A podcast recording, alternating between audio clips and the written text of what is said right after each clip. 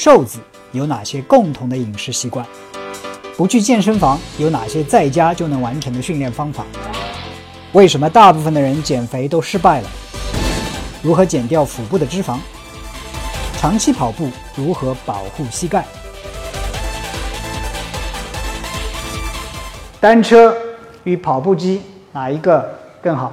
哎，大家好，我是 Mike，今天继续给大家做健身问答。最近我做的问答呢，都是来自于我的观众和听众他们提的一些问题。那今天这个问题呢是，Mike 踩单车来运动减肥，可是朋友和同事呢都笑我说没有用啊。他就问，请问踩单车能够健身吗？对哪里有好处呢？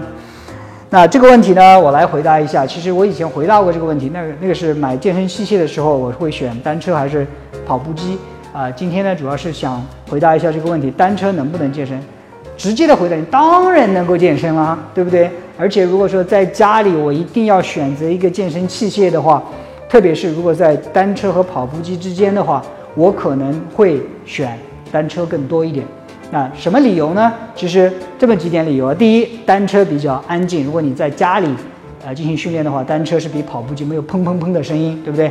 比比较安静。第二点，其实最重要的一个原因就是单车它的速度的改变呢会非常快，跑步机你还要摁一个按钮，说从我从第一级到第八级，它有一个慢慢慢慢加速的过程，而单车你可以很快的改变你的骑的速度。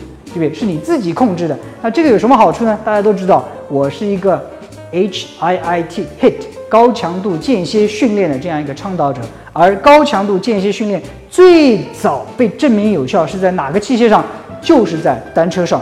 为什么不是在跑步机上呢？因为单车上的变速非常的快，所以我个人是非常喜欢单车。第三点原因，为什么我会喜欢单车呢？那就是因为单车相对来说对膝盖的冲击力比较小一点。你可以想象一下，跑步的时候，我们很自然的时候，要整个身体的重量压在一条腿的膝盖上，对不对？那我们才骑单车的时候，大部分的时候，如果如果不是站立在骑的话，有一部分的重量是压在我们的屁股上，而我们腿其实不承担很多很多的重力。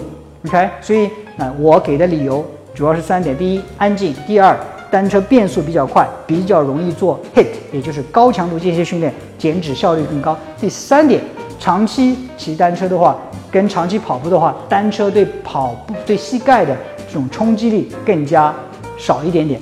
OK，所以最后骑单车呢，我还有一些呃建议，就是说骑单车并不一定要看现在我。我知道很多线下这个单车房啊，是一个很多人是去嗨的一些地方。单车教练呢，然后带我们骑的时候，还要做很多这种身体扭来扭去的这样一个动作啊，很嗨呀，然后又很低啊高啊低啊高啊，无可非议。但是对健身效果有什么太大的差别？跟我就是安安静静的骑单车做那个 hit，就是变速的训练有什么太大？没什么太大的差别。OK，而且我如果你防为了要减少膝盖的损伤的话，尽量不要去做那些什么很扭转的动作。OK，单车是一个非常好的训练的方法。很多时候，呃，其实哪一个训练方法都能够减肥，关键是你的强度做到位，时间做到位。跑步也好，单车也好，游泳也好，自重也好，啊。